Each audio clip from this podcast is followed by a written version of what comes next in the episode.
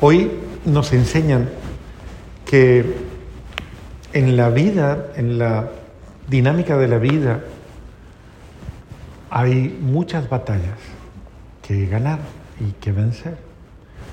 Y si bien constantemente tenemos adversarios o situaciones adversas o realidades muy duras y cada quien, cada quien las tiene en su proporción y nadie debe minimizar o descalificar las pruebas de nadie o las batallas que nadie tiene. Porque cada prueba eh, está según, según tu realidad y tus propias capacidades. Entonces es importante, eh, porque a veces uno se encuentra gente que le dice, ah, eso no es nada. Usted se preocupa, ah, eso no.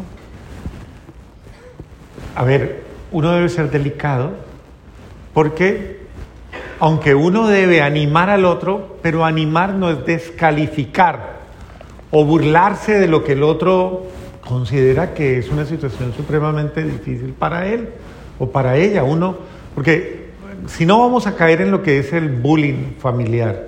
En la vida familiar hay personas que se burlan de las otras, incluso los más rezanderos, ¿no? Los que más vienen a misa son los que más se burlan de los que se quedan en la casa. Claro, como usted no reza, como usted no esto, usted no... Entonces, por eso es que no, uno no debe en ningún momento asumir ese tipo de actitudes, porque todo el mundo está puesto a prueba todos los días, todos los días tienen momentos difíciles. Uno debe cuidar el desaliento, el desánimo, el cansancio, el abatimiento, la desilusión, el aburrimiento. ¿O usted no se aburre? ¿Sí se aburre o no se aburre? Miren la cara a ver si tiene cara de aburrido de aburrida. Todos tenemos momentos críticos, momentos difíciles, momentos donde nos cansamos, donde nos desanimamos, nos desalentamos. Todos tenemos momentos no, no fáciles. Como dicen en Colombia, no todo el día está el palo para hacer cucharas. Ese no lo conocían, ¿no? Ah, bueno. Entonces, no todos los días uno está en condiciones de estar bien. A veces estoy que no me aguanto ni a mí misma, dice, ¿no? No me aguanto ni verme al espejo. No me soporto, no sé qué me pasa. A todos nos pasa. Los hombres también tienen su, su cosa rara. Les da, ¿no? ¿No les da la andropausia por ahí o la... Ay, Jesús, María y José. Bueno, llámela como la que la llame, pero que le da. Qué y en esos momentos difíciles uno necesita encontrar refugio, encontrar fortaleza, encontrar reabastecimiento, encontrar e-, esa fuerza. No la encuentra uno eh, de una manera mágica. Uno requiere, requiere precisamente esa experiencia de reabastecimiento. Y esa experiencia de reabastecimiento frente a las batallas de la vida son los momentos espirituales, de vida espiritual de un hogar, de una familia, los momentos de oración. Y es importante que nosotros descubramos esa fortaleza, porque la oración es una gracia espiritual que se confunde de una manera maravillosa con el amor. Porque solo el que ama ora. Y el que ora soporta, apoya, sostiene, cuida, acompaña, anima. Y no deja caer el otro. Y por eso la oración es una forma de acompañar la fragilidad del otro. Acuérdese cuando Pedro, muy, muy, muy valiente, se creía y de pronto eh, Jesús le dice, nuestro Señor le dice, Pedro, Pedrito, he orado por ti porque Satanás ha reclamado trillarte como el trigo en el granero, ¿no? Trillarte, molerte.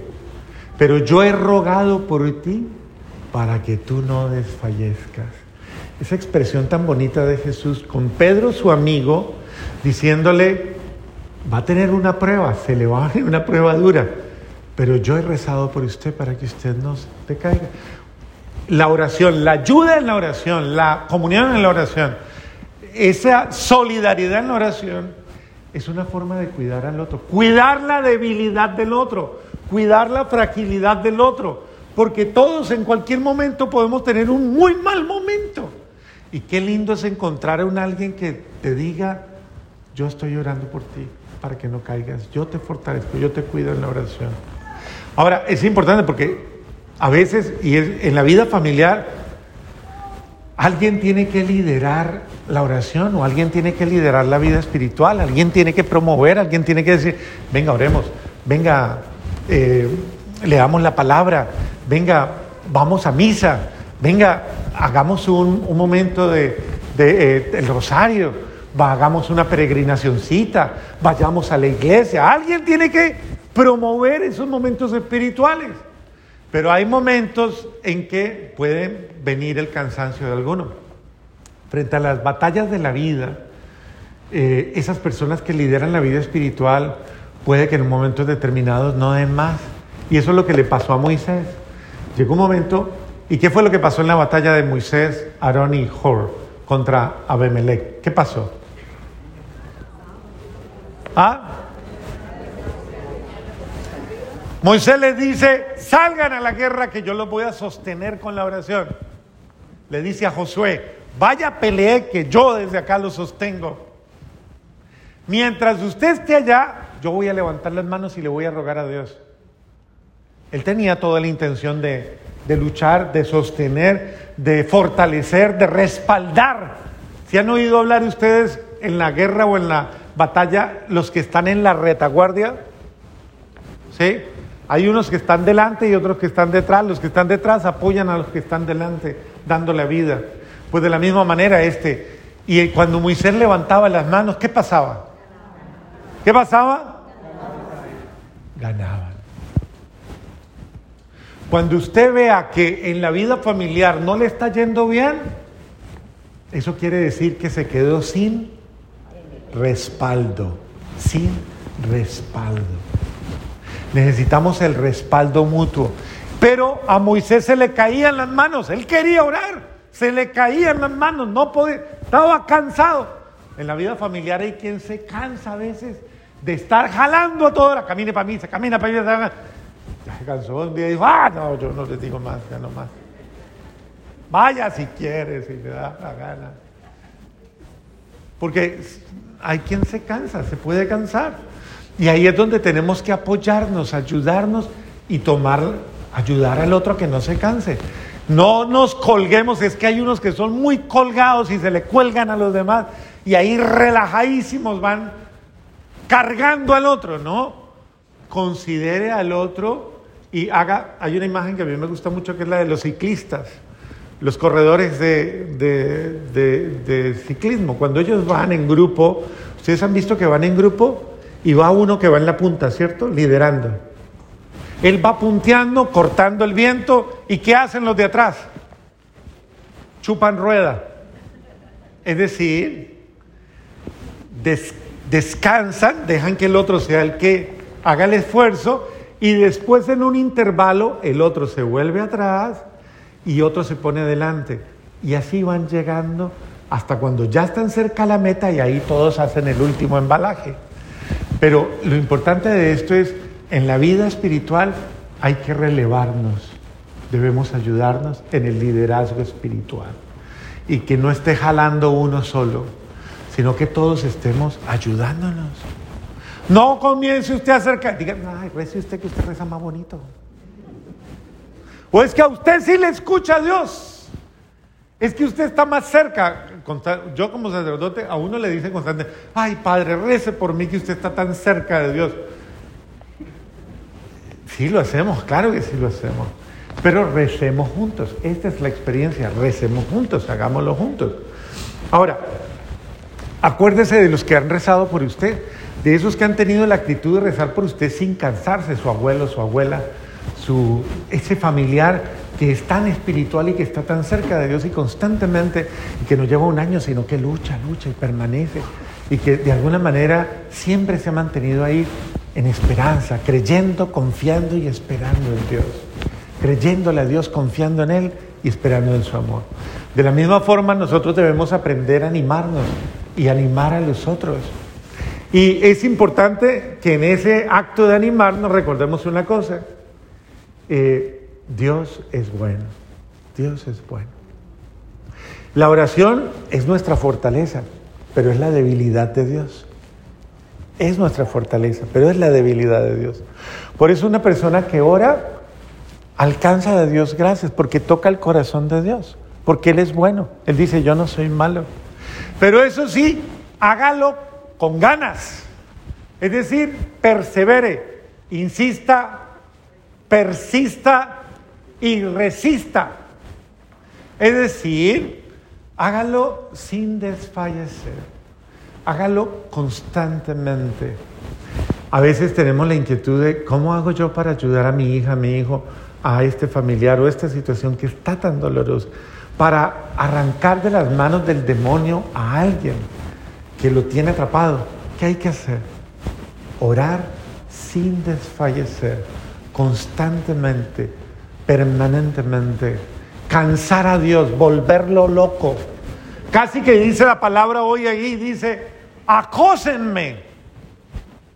Es el único, con la única persona con la que uno puede ser un acosador y no lo meten a la cárcel, es con Dios. Entonces acose a Dios. Vuélvase intenso, intensa. Pídale día y noche, a tiempo y a destiempo. Señor, ayúdeme. Señor, vuélvalo loco. Y él dice, si no lo hago, mire el juez justo, ¿no? dice, o injusto, dice, si yo no lo hago porque soy bueno, porque soy justo, lo voy a hacer para que deje molestarme. Dios no piensa así. Por eso dice, ¿será que yo me voy a tardar en darles la gracia que ustedes me piden? Pero pídanlo, pidan el milagro, pídanlo con fe y pídanlo con certeza y con constancia. Hay gente que no reza. En la comunidad hay un ejemplo que me parece muy bonito, que es de un, curita de la comunidad, que es un hombre muy sencillo. Algún día se lo voy a traer es un hombre, a ver, simple, simple, esa es la palabra, simple. No esperen del teología ni sabiduría ni nada, es un hombre simple, pero es sacerdote. Tanto, tanto, tanto que luchó, luchó, luchó, perseveró. Era completamente, eh, podríamos decir, eh, una persona sin las capacidades eh, y sabiduría de todo el mundo, de todos los demás curas. No, este lo básico. Él estudiaba para el examen, nada más. Terminaba y pasaba. Pero un hombre tan constante, tan, tan, tan, tan, que el día que lo evaluamos para si iba a ser sacerdote con el obispo y con todos, el obispo y todos voltean y, y me miran y dicen, ¿lo ordenamos? Y yo le digo a ellos, bueno, ustedes lo conocen, ¿qué piensan? Y dicen todos, ese hombre puede que no sea el más sabio, el más inteligente, el más pero es un hombre tan perseverante en la oración, tan lleno de Dios, que ¿quién le puede negar el sacerdocio? Y lo ordenaron sacerdote. Y un día un muchacho de la comunidad le decía, uy, Jorgito, esas sandalias tan bonitas, eh, ¿usted cómo las consiguió? Yo le he rezado al Señor y le he rezado, le dice el muchacho, para que me dé unas sandalias y yo nunca he tenido unas tan bonitas. Y Jorgito voltea y se le dice, Ah, es que yo sí rezo con el corazón. De verdad, hay que hacerlo constantemente. Lo que haga, hágalo con el corazón, hágalo sin desánimo y sin pelear con Dios y sin renegar y sin maldecir. No reniegue, bendiga, ore y suplíquele a Dios, pero sea constante, constante. Acuérdese del dicho, la suerte de la fea no hay mujer fea, hoy día menos, porque eso con plata cambian cualquier cosa. Pero no existe mujer fea, pero, la que no es como tan llena de atributos, ¿qué dice? No dice como la bonita, la bonita dice, no, yo, a mí me caen nomás los hombres. La, la que no es tan, tan llena de atributos, ¿qué dice? Yo soy feíta pero constante, perseverante. De la misma manera nosotros perseveremos en el amor y Dios nos concederá lo que pedimos. Amén.